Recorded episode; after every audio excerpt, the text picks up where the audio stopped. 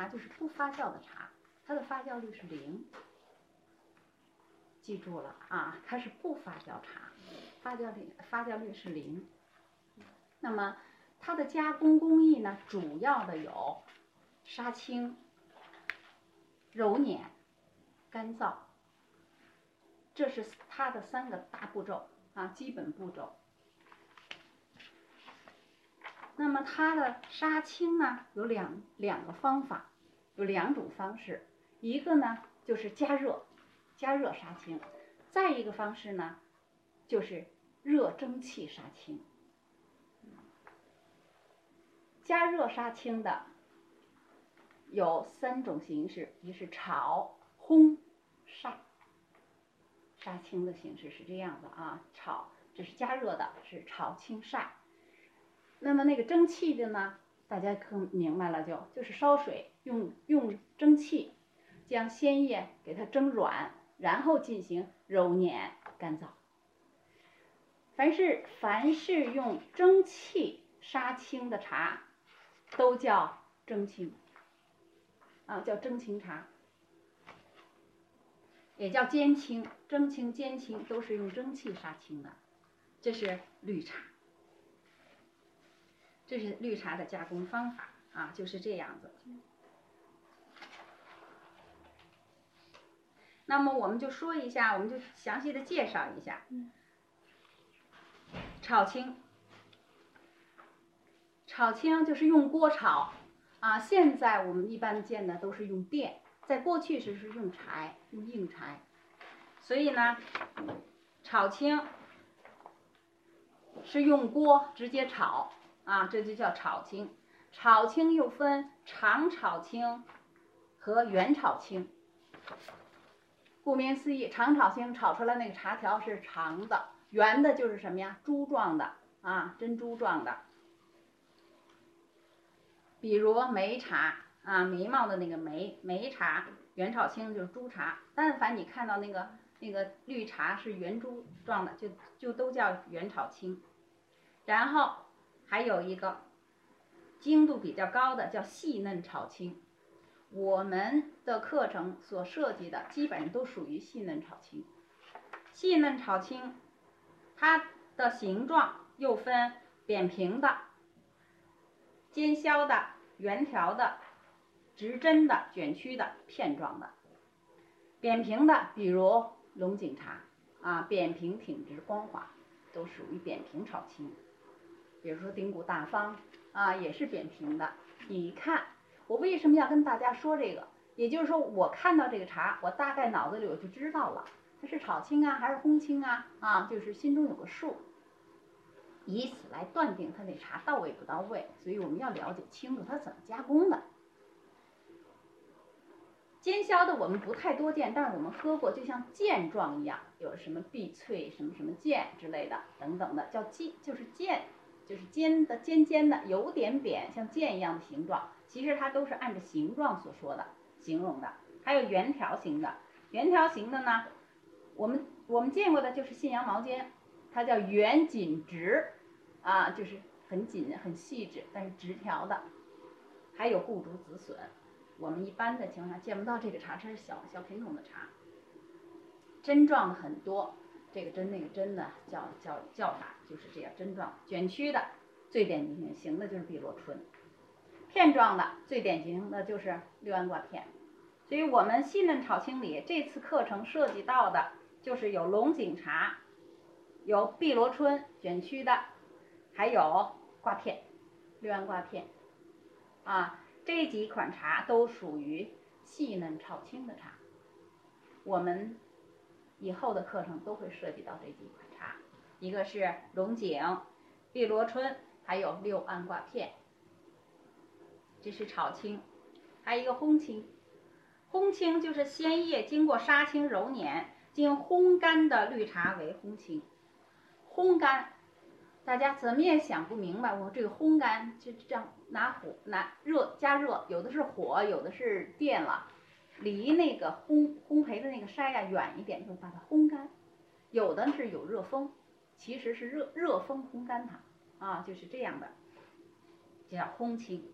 比如黄山毛峰，太平猴魁、诸城兰花，还有敬亭绿雪，都属于烘青茶。我们这次课涉涉涉及到的具体的茶就是黄山毛峰，还有太平猴魁，啊，这是我们将要讲的具体的。另外还有一种茶就是后来新发明的，就是炒炒烘结合的，比如我们尝，端下来先，对，好，拿回。炒青结合的最典型的就是安吉白片。安吉白茶啊，安吉白茶不是白茶，是绿茶。它典型就是又烘又炒啊，它是先炒后烘烘干的，所以呢，它有这个这种特点。还有五子仙毫，有的朋友可能知道，有的没见过哈。我们就先先知道这个常见的东西。然后是蒸青，刚才我说了，用热水热蒸汽啊杀青的。它这样做出来的茶呢，就是蒸青茶，有三个特点，就是色绿、汤绿、叶绿，美观诱人，鲜爽度比较高，这是蒸青的茶。其实蒸青茶呢，自古有之，比如说《茶经》啊，唐代陆羽茶那个写的《茶经》上面就说，就是第三第三支灶上就说，蒸之、捣之、拍之、焙之、穿之、封之、干之、干。啊，茶干也，他那个时候我们做茶就是蒸之捣之，就是蒸青，所以最最开始是什么蒸青茶的，绿茶里边是以蒸青为先行的，盛行于唐宋，并经佛教途径传入了日本，至今还沿就日本，日本至今还沿用此此方法，最典型的他们就是抹茶还有煎茶。啊，所以他们的茶是什么呢？是蒸青的。湖北的恩施玉露，还有江苏宜兴阳县茶，湖北当阳的仙人掌等，都是蒸青绿茶中的名品。这些茶大部分是出口日本的啊，我所以在市面上我们极少见到我们我们看到的那个蒸青绿茶。然后是晒青，晒青茶就是鲜叶经杀青揉捻以后，利用日光干燥。的这个绿茶叫晒青，晒青茶我们也要记清楚啊。晒青茶的主要产地，我就说一下：云南、四川、贵州、湖北、广西等地。我为什么要说这个产地？因为我们在之后的茶是涉及到的啊，是涉及到的。比如云南，我们所说的那个生普洱，就是晒青毛茶啊。你你当年的，比如我们今年春天的，那就叫晒青毛茶，还没有变成普洱。没有微生物的参与就不能叫普洱，所以我们说云南做的那个茶晒青的那个就是晒青绿茶。四川啊，老川老老川那个砖啊，贵州啊，湖北啊都有那啊青砖叫，还有沱茶、饼茶、康砖等等，它没有发酵之前，通通属于晒青。明白了哈，下次我们再讲普洱的时候就好办了。我们有一个，那么根据刚才说的这些。我说的现在都是绿茶的加工方法，都是绿茶范围里头的。那么我们把它串起来，就是制茶的历史的演变，从药用到饮用。大家都知道，我们发发现茶的时候是什么？以解毒的啊，用用词来解毒啊，就是就是日遇七十二毒啊，得茶而解，是药用到饮用，发展到现在饮用，它的演演变过程。从生煮羹饮到晒青收藏，啊，开始是生生煮勾饮羹饮当粥喝的啊，佐餐羹饮的，然后从蒸青造型到龙团凤饼，啊，这是，然后又从团饼到散茶，从明代开始又到了散茶，从蒸青发展到了炒青。然后才有了烘青啊，从绿绿茶的，从绿绿茶这样发展到今天有了六大茶类，也就是它的大大的基础，最大的那个基础，最早的那个是什么？绿茶，对吧？以后发展了发酵茶，什么白茶啦、黄茶呀、红茶呀、乌龙茶等等，随后而来的。所以我们要想把茶了解的比较清楚和透彻，先从绿茶入手。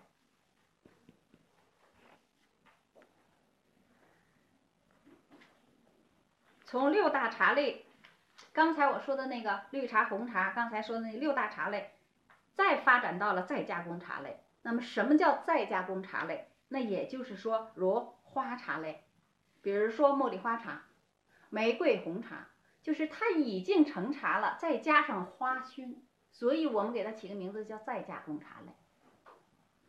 然后又发展袋泡，啊，是已经很好，他把它打碎装成袋子，这是袋泡，为了方便。然后现在更好了，又发展了茶饮料，啊，什么这个茶那个茶，冰红茶什么的，还有茶食品等等。到目前。到目前，我们就已经发展成了，把茶发展成了这么大的规模啊！从生煮羹饮到了茶饮、茶茶饮料和茶食品等等，我们现在就处在了这个状态啊，发展到这种状态。那么今天我们给大家介绍和分享的呢是太和之气西湖龙井。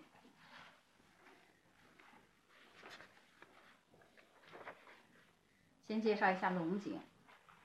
龙井在西湖西面的凤凰岭上，是景名，也是寺名，也是村名，更是茶名。所以一说龙井啊，有龙井、老龙井泉水，有有有寺啊。其地所产的龙井茶最为古今茶人称颂，从明代开始就已经成为名茶。明代的高廉《茶全论》说：“龙井茶真者天池不能及也，山中仅一两家，炒法甚精。”从那个时候就已经龙井就已经很有名。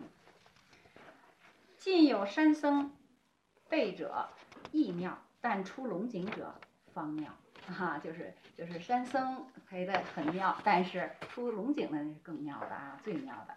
而龙井之山不过十数亩，看它是有它是有数的。由于龙井茶产地山灵水美，加之炒制甚精，又所产不多，使其使其龙井茶成为妙不可言的妙品。再加之西湖龙井茶生长环境得天独厚。那个地方呢，就是凤凰凤凰山凤凰岭那那个地方，又有早期的时候有很多很多的寺院，如广福寺、灵隐寺、天竺寺、净慈寺、韬光寺和道普院等等，得到晨钟萦绕空中的福音，再加上那些山僧僧人的细心培植和备制。终于使龙井茶成为天下第一名茶，所以有的人说现在就说龙井我不喜欢，但是它是从古至今茶人所魂牵梦萦的一款茶。之所以现在不喜欢，是没有找到那个真正真正的那个地方，所以才会有新的。而且从古至今，本来龙井茶就少而又少啊，所以呢。得到是不容易的，这样的话就从负面上来讲，就假冒的就多了。从古就有啊，自古就有假的。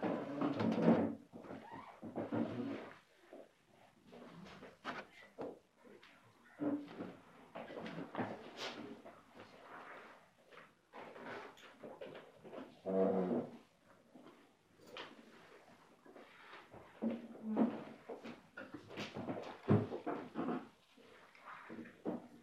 如说清代茶人陆次之曾赞曰：“说龙井茶真者甘香而不烈，啜之淡然，似乎无味。饮过之后，觉有一种太和之气，迷沦于齿甲之间，此无味之味，乃至味也。”所以刚才我说我们这次的课叫叫太和之气，西湖龙井啊，这是古人这样称赞它的。好，现在我们看讲义。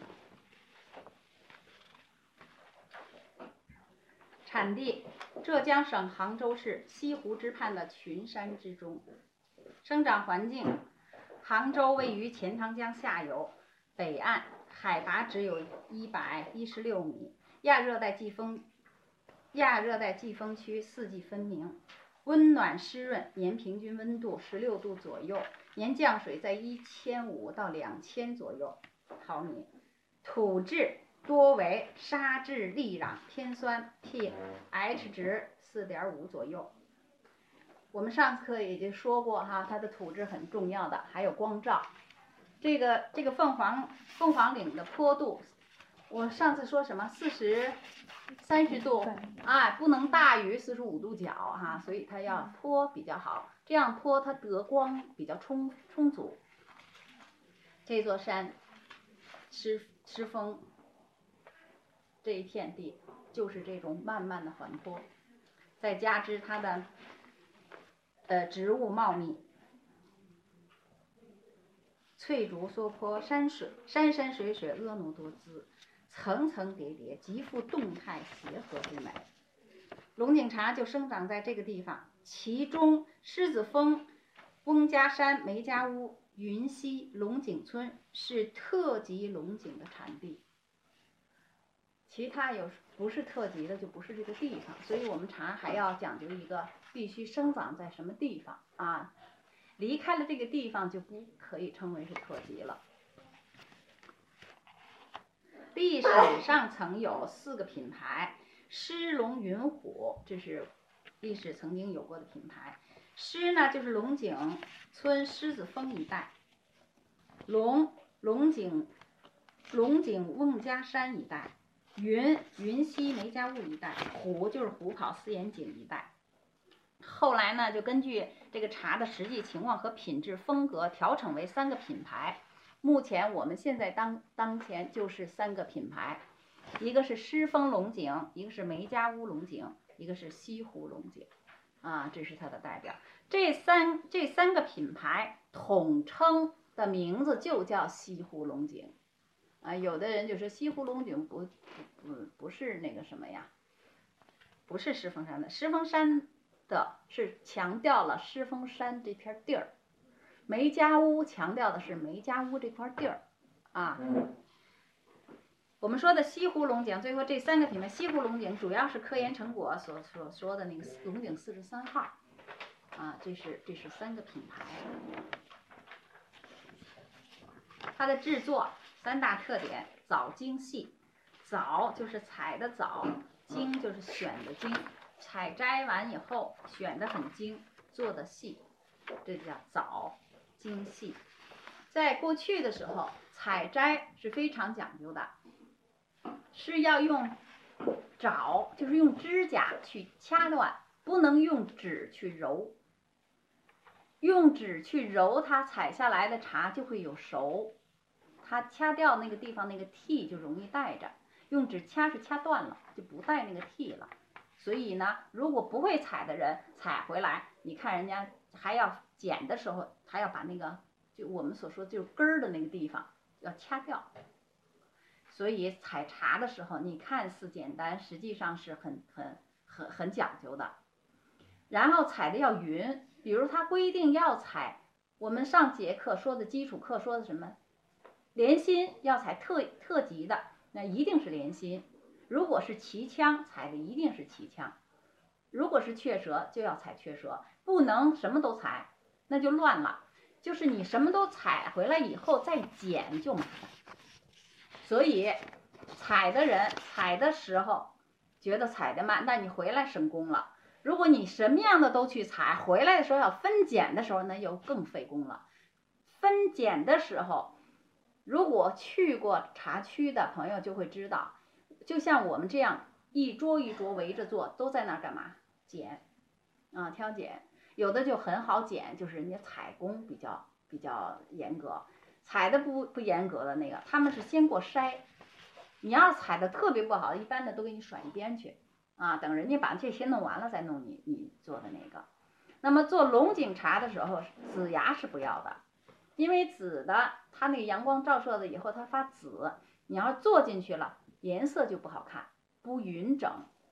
我们说过，绿茶看叶底的时候一定要匀整，因为它是紫色，它本来长的叶青的时候就是紫的。你要是在加工完了泡的时候，它就会颜色深，所以就显得颜色不均匀，不均匀是影响它的品质的，影响它的它它的级别的。所以采这样的绿茶的时候，是包括毛峰，其他绿不是紫芽的话，比如说人家专门要做紫芽，这没得说。不是紫芽的时候，那紫的是不能采，采了以后会影响它茶的颜色的匀整，从从而呢就让它的品质降低。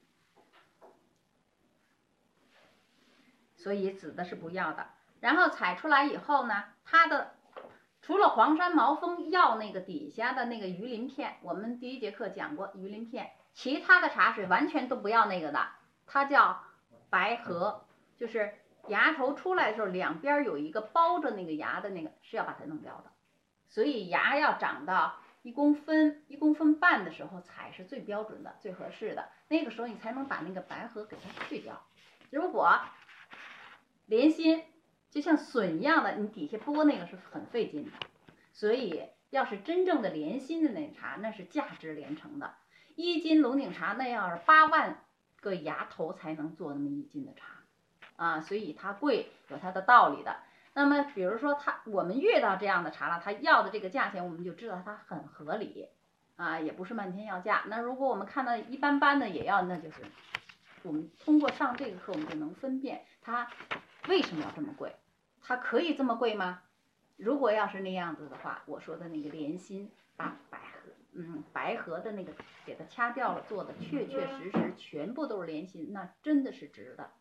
因为一个工一天也采不了多少，一斤一斤芽一斤这个茶要七万个七八万个芽头，咱们不要说做了，你数八万个数你试试，嗯，啊，所以我们觉得他那样，如果上万了，那也也应该对得起这份工，啊，如果我们是粗制滥造的也上万，那肯定是不行了。所以我们通过这次学习呢，这样的学习我们就知道物有所值啊，该有什么该有什么样的。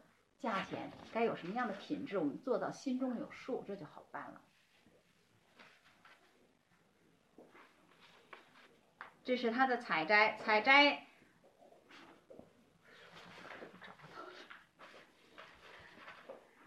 龙井茶天气要好的时候啊，一般都是清明前是可以可以采了，就开园了。如果天气要冷，清明的时候。清明前的时候是采不到，春分的时候是采不到的。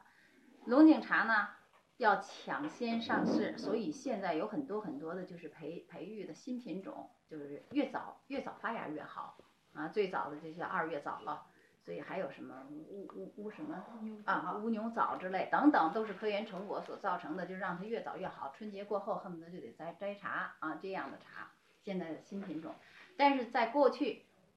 我们就说日常平常稳稳当当的情况下，是春分过后，茶农就会关注茶园，然后发芽，待它发芽的时候，大概是清明前十天左右，早。如果像今年这么早，清明前十天有早的发的，就可以采。一般的茶园有百分之二十的发了芽了，它就可以采了。这个时候做的茶是最好的，因为芽头发的也少，它。怎么样？慢工，心细慢工，所以这样的茶一般的情况下是是也比较贵的，啊，赶在头采，百分之七十的茶茶都发芽了，这个时候我们就叫开园了，就叫开园茶。那个时候是捡早茶，其实六七十的时候就是开园，这时候就大批都去采去了，啊，这时候就是清明前后了。所以我们我们喝绿茶的时候，它有一个要赶到明前茶，啊，明前茶，然后还有一个茶，过了清明还叫雨前茶。谷雨以后，一般的就叫炒青，就大茶了。而这些精致的，比如说就像这些这些龙井啊、碧螺春啊等等的，就是到立夏之前，呃，到立夏的季节，它就不采了，它就不做青，就炒青了。谷雨以后做那么一一批两批留着自己喝茶农，剩下的他就要修整树了，要要要开始整理这个树了，就不再采。在这个前，因为前期是非常非常疲劳的，绿茶是不能隔夜的，是早采下午就要做，晚上必须做完，啊，有的就是夜战呐，叫两三点钟还在炒茶，因为它不能隔夜，所以绿茶最讲究的是鲜灵度。我们以后再喝绿茶的时候，不管它的什么花香不花香，首先闭着眼睛感觉它的鲜灵度要好，鲜爽度要高，这是绿茶最应该具备的最大的一个特点。然后其他的有这个香那个香的啊，但是绿茶讲究的是鲜灵度，就像我们吃新鲜蔬菜一样，讲究的是鲜灵度，不是说它有多多的高的什么花香多高的那。当然每个品种的茶有它的固定的。特定的特点有它有它特殊的香气，但是这个香气如果有香气很闷，鲜明度不好，那也不够不上。首先是鲜明度要好，然后再找它的内容啊，饱和就是饱满度啊，粘稠度啊。所以我们喝一款绿茶，首先感觉它的鲜明度，然后呢是它的清清香，清香有几个层次，喝的时候清香最。最低层的就是那个草青味儿，啊，我们说也不知道什么是草青，就是我们小区里那个除草机，咵一过去那个，其实是什么呀？清腥气、腥臭的味道，就植物有一股腥，就是那个味道。有的人也说是香，不是，但是加温就是杀青的时候温度不够，就会有草木的一股腥、清腥的味道。这是再上一点层次，那么就没有这个腥，是清香啊，清鲜。清香和清鲜的感觉，所以一个“清”字分了很好多含义啊！不要就是你喝的时候要仔细的去感受，有的是三者都混合在一起，那么你就要捕捉它的鲜明度大呢，还是那粗清气大？要感觉，就是这样的感觉，就把绿茶的等级能定的差八九不离十啊！这是滋味了。我们开汤内制的时候，这个滋味。就是能能定个八九不离十，然后再根据我们说的那个评茶的那个八因子法，看看干茶的颜色呀，嗯，这个条索呀，匀整不匀整啊，整碎度啊等等这些加进去，这茶就跑不了啊，你的判断就会跑不了。这是说它的茶应该是什么样的味道，然后我们就采摘，采摘。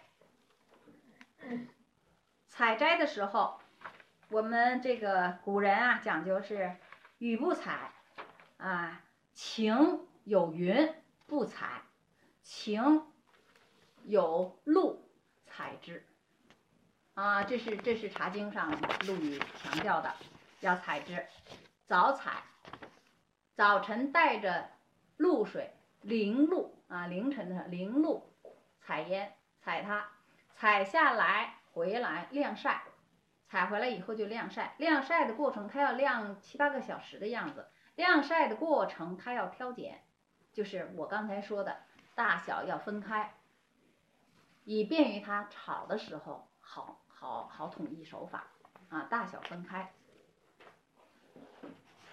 摊晾七八个小时。摊晾时候也是要看天气，天气不太好。有点阴，摊晾时间就得长，摊到什么程度呢？就是有点软，香气出来了，还发甜的感觉，把那个清气的味道散的差不多啊，有香气生成了。这个时候有点软，拽的时候有弹性，因为你新采下来那个茶芽它是脆的，水量含含含的很大嘛。这样呢，给它摊晾，摊晾不是晒太阳，是它一公横那样子的阴凉的地方在摊晾。所以呢，给它晒的蔫了的时候，才可以去做，才可以去杀青。摊晾八到十个小时，目的失去一部分水分，有百分之七十左右的，就是稍微让让它散散散散清气，减少苦涩的味道。这时候它和空气中的氧气也发生了氧化作用啊，所以它有一部分糖会产生，这样会提高它的氨基酸的含量。增香及鲜爽度，微量元素及活性物质成分呢也自然氧化一点，这样炒出来的茶它的内质才会丰富。这是摊晾的作用。然后炒制，炒制时外形光滑，色泽翠绿，不结团，提高品质。这也是量，因为水气大，你就想嘛，水气越大越不好炒啊，晾的失失去水分越越多的时候越好炒啊，在锅里使气很大，那蒸汽太大了，你就不好掌握它的速度，也不好掌握它那个它的它它水分一大肯定要结块了嘛，就结成团了，所以它就要晾一下，这是必须的。炒炒龙井茶有十大手法，它的手十大手法，杀青的时候主要是抖抖得开啊，抛得高，抖得开。抖开了是为什么呀？是让它锅杀杀青的时候，它挨着锅底了，着热了以后抖开抛高是为了什么呀？让它迅速的散热用，然后就又落下来，然后又抛开。所以杀青时一定要杀得透啊，杀得透，抛得高，杀得透。所以它这时啊，抖它抖的搭它那甩抓扣压磨，这个磨呃推。扣压模是在整形，是在整龙井的形手法。前边那个就是为了让它杀得透。茶的品质全凭炒茶师师傅的这一双手，在一口光滑特制的铁锅不断翻转而炒成的。我们有的时候到那个龙井龙呃炒茶区的时候，有的那个师傅，你看他戴手套啊，杀青时候他是戴手套，那肯定不是老师傅。这个茶这个手感很重要啊，它杀青杀到什么份上了？像绸缎一样的光滑了，软软软的，像小孩的手，婴儿的手。你如果戴上手套，这手感没了，所以它只能大概齐，那肯定是生生手。一个一个老炒茶师的那个手满手老茧呀，他不怕烫啊，所以他不用戴手套。再说他还要有一个手感。我们要去茶区的时候看。但凡是炒茶的戴着手套的那个，你就不用去太在乎他了啊，他肯定是新是不不经验不足，而且他炒出来的那个茶一定火候掌握的不是恰到好处，不是欠，一般的情况是欠，百分之九十时候是欠，就是过，过了就糟糕了，因为我们在炒茶的时候，你的暗度一大的时候，它那个茶汁会溢出。蔫儿的时候，茶汁会溢出，溢出的时候，它就迅速扒在锅底下了，因为你那锅底很温度很高，扒到锅底下，它就动不了了。这个时候怎么样？它一定糊，它一糊，它一定冒烟，走烟了。所以我们喝茶的时候一喝，怎么烟味儿啊？就是这么来的，就叫走烟了。啊，龙井茶、碧螺春茶最容易发生这种情况，就是它那个劲儿按的不对的时候，啊，茶湿。太潮的时候，茶汁溢出的太多的时候，只要一扒锅，迅速就冒烟，一冒烟就走烟。所以我们喝上一款好茶，真的是非常非常的难得，可遇而不可求的。杀青的时候，我们我们如果上茶区的时候，你看你跟这个师傅不错的时候，他会让你杀杀青。杀青时候，因为掏的高，迅速也快，而且形状呢还没有那么太大固定，只要杀的透就好。它是这样，先杀青，杀青。嗯，一两分钟的样子吧，因为那个讲义上有，呃，是看手感的。刚才我说很软啊，很柔软，像婴儿的手是很滑很软的时候，它迅速就把它捞出来了。投的时候是投一百克，锅温大概就是在八十度到一百度左右吧，掌握在九十度左右就行。就这样摸，哎，能能能能挨一下那锅底就起来，那种感觉就好了。然后就搁进去，搁进去茶就开始就就开始杀。杀的时候就杀的头抛的高，这时候你是可以参与的。等到他最后回锅的时候，他就不让你弄了。是回锅的时候，主要是我刚才说的那个叫什么推扣压磨是在做形。如果你要参与，你那个劲道，你那个力度不适宜的话，它那个形出不来了，扁平挺直光滑，形似碗丁没有了啊，它散了。我们炒过一锅，就给炒成毛峰了，就是因为你那个手法不到位。你明你明白那个意思，但是你到锅的时候，你那个意思就表达不出来。试了几次就表达不出来。比如他说这个推扣，然后呢再给搂起来，搂不起来，怎么搂也搂不起来。你搂不干净也，你要搂不干净，搂不起来，它在那锅底还是一个样，它要糊啊。所以你看人家炒菜那搂的特别干净，那真是一牙都不剩。剩一牙都会糊啊，因为，所以他两只手是非常非常迅速的。看炒茶师傅炒茶那是一大享受啊，他那个茶如果照出照片来，他那个是转圈的，速度非常的快。他拉出来以后，图片一看，哟，这怎么是转圈？说明他的速度非常快，那茶在在里边是这样转出来。看的时候还好像是挺简单，但是你真的一试，倒倒不行。倒不是说特别特别烫你不敢，当然也也烫了哈。但是那个烫呢，反正我还凑合能忍。可是你那个手法，它它它它它不行。你该该扣的时候扣不住，该捞的时候，特别是捞不起来，就它它抛不起来，它转不了。人家那个是一起的哈，那样尤其是双手能抛起来，你那搂不起来，所以功夫不到不行，只能是看看。三道工序，第一个就是清锅杀青，将一百克的呃鲜叶，就是萎凋好，就是晾晒好的，有的叫萎凋，有的叫摊晾。绿茶一般的叫摊晾，啊，就给它摊晾。做乌龙茶时候，一般的是叫日光萎凋啊，叫萎凋，这这叫摊晾，因为是它要在工棚棚子里边的那种晾晾一下，不晒。放到锅里杀青啊，十二分钟到十五分钟。然后给它弄出来，回潮就摊薄，摊在那个篦子上，摊摊一会儿，摊到四十分钟、五十分钟的样子吧。然后就摊晾的时候，它也在筛，它那个它那个摊盘儿啊，它有目数，它就是筛子一样，它有目数的，大小也要分开。这时候给它分开以后，开始回锅，回锅呢就按大小不同的一起去去回去，就做形了。开始啊，按大小不同分开的。控制的温度是从低到高，然后再低，最后最后进行理调整形干燥，那个时候就已经没有火了，那个锅底下已经如果是烧柴的话，就是已经是灰了，啊，把那个着的那个木就已经撤出来了，又要把它慢慢的给它炕干，底下垫上刚才我们说的那棉纸啊，垫上纸把它放进，连纸一块儿给它炕干包好就可以了。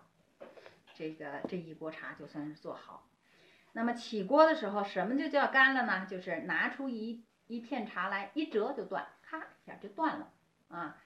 要是碧螺春呢，它是一碾就粉碎了。这含水量大概在百分之五，百分之二到五左右就会成这这种状态。如果一碾不成粉状，那么水水分说明含钠太高啊。一折还有你感觉它它有点不脆啊，那水分也高，就一折就断。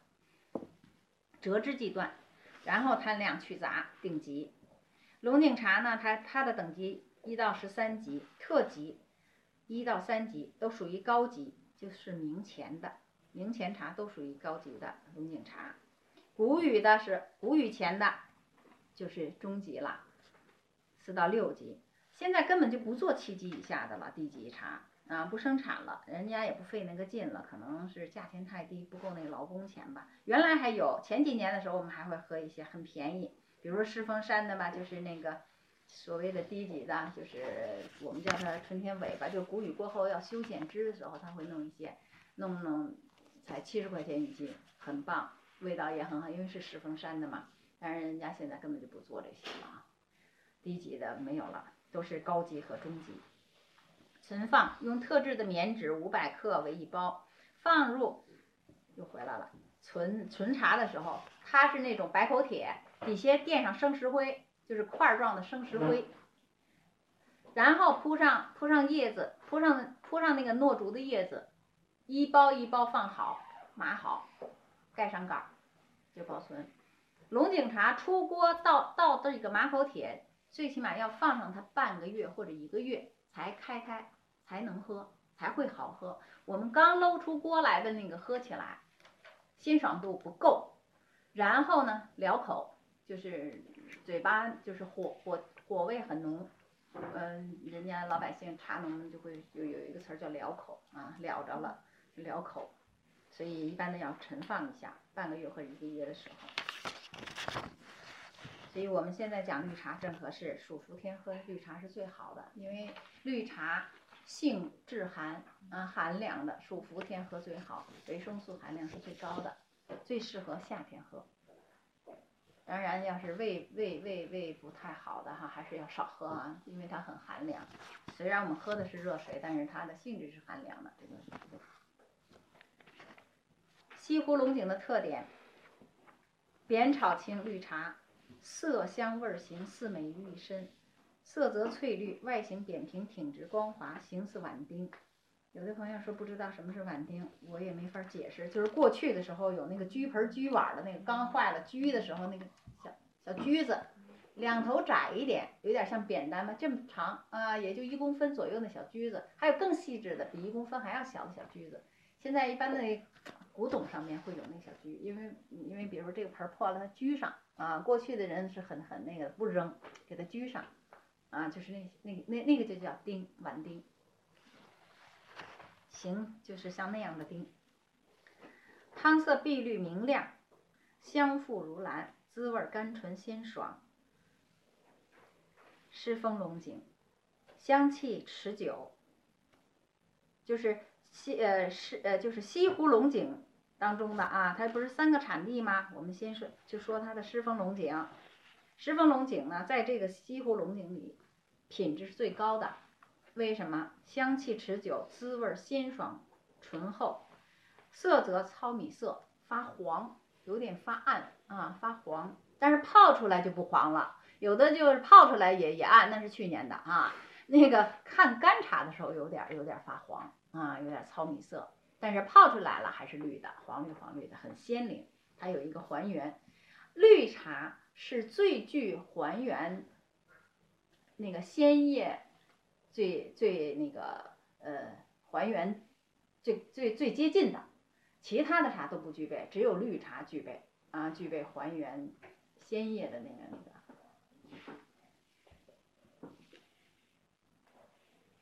梅家乌茶外形挺秀扁平光滑，色泽翠绿，就是梅家乌的茶要跟龙井茶呃跟狮峰山的比，两款茶拿出来比的时候，梅家乌的稍微的发绿啊翠绿一些。因为那个狮峰山的不是糙米色吗？所以它呢是翠绿，鲜爽。西湖龙井最典型，现在就是代表了西湖龙井就是龙井四十三。一看它的叶质肥嫩，色泽翠绿，形整，啊，有明显的豆香，豆子香了。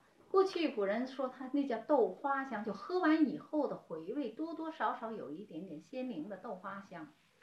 现在就变成了，就是四十三变成了豆香啊，就是豆嗯豆子炒黄豆你嚼起来那那种香了，已经成了豆香了。其实石峰山呢就应该是隐隐的有那么一点点的那个，不知道大家上农村的时候你们以后注重一点啊，比如说那个豆子豌豆啊，这个大蚕豆开花的时候啊，揪下来闻一闻，靠近去闻一闻那种感觉就有了，它是淡淡的一点点。冲泡，泡绿茶，泡龙井茶，八十五度的开水，就是把水烧开，晾到八十五度。我一般呢，要是明前的呢，我就采用中头法，啊，下头发也可以。那么就是说，润完呃温杯以后，把茶放进去，倒上一点水，倒到什么程度，刚好淹过你放的那个茶的那个那个量，稍停一会儿，待香气出来的时候再加水。啊，这样泡也可以，这样泡出来，我我自己的感觉就鲜明度比较好。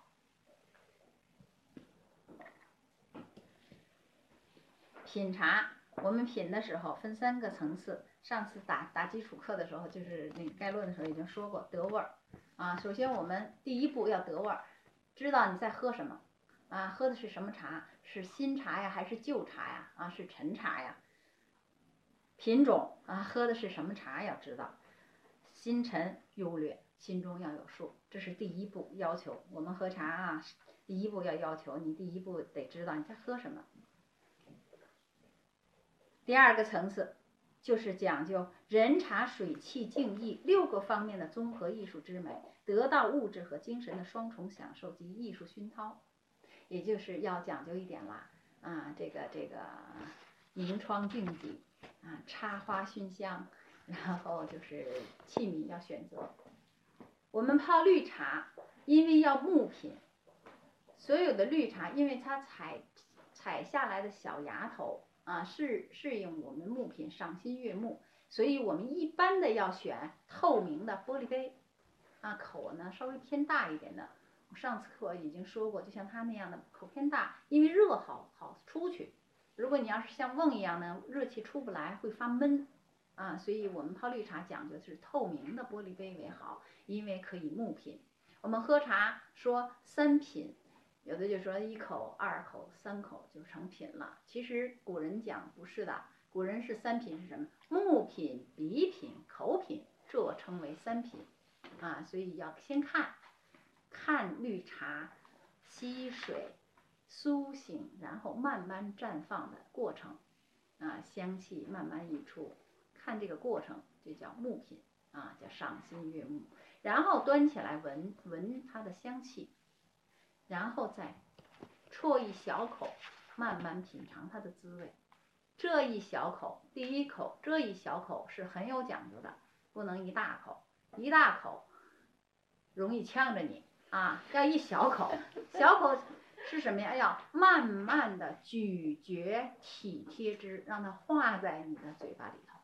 也就用不着咽，因为小嘛，这小口哈，咀嚼是有道理的，是跟你的唾液充分的合起来。这时候你能很很准确、很细微的捕捉到茶内质的感觉，茶的香气，让它化在你的口中啊，一定是化，化在你的口中，然后再品，慢品缓啜，慢慢的感受，这是我们喝茶品茶的一个一个一一个要求。在此基础上啊，得味得韵，然后就是得道。以茶为媒介去沟通自然，内省自性，完不断的完善自我，在生活中体验节行养心啊，这是我们私塾提倡的，它的宗旨，节行养心，在生活当中，通过你这泡茶喝起来，体会茶汤中那种中正太和之味，也就是我们提倡的茶味人生，也就是茶道了。所以我们现在开始慢慢的体会啊。烧水吗？水已经烧好了。嗯嗯，倒出来的。这个没烧嗯，那也烧了。烧好了。对，但是现在应该凉了。再烧一点吧。嗯，别别重复烧，那个我倒出来一下。加点凉水。对。我我们烧水的时候哈，比如说像这个凉了，需要再烧一下，倒出来一点，一定要再加上生水再去烧，不要再去烧。你要是不加的话，等于二沸水。嗯，好，这个行啊。就是加一点生水再去烧，这样比较好。嗯。赏赏心悦目，咱们用用到杯吧。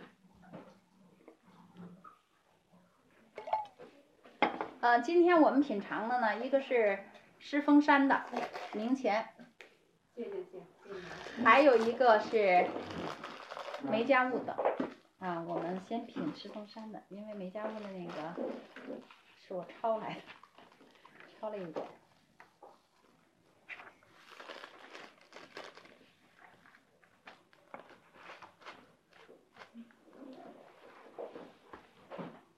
我倒一些给大家看一下，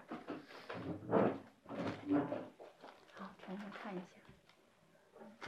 那个一点，小点往那边泡点，啊行，我放在冰水上，行，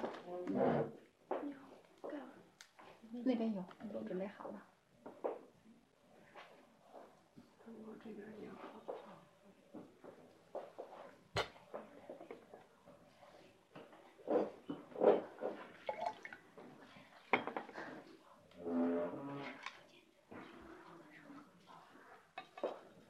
我今天呀没带那个小秤，大概齐吧。泡绿茶，大家还记住那个投茶量吗？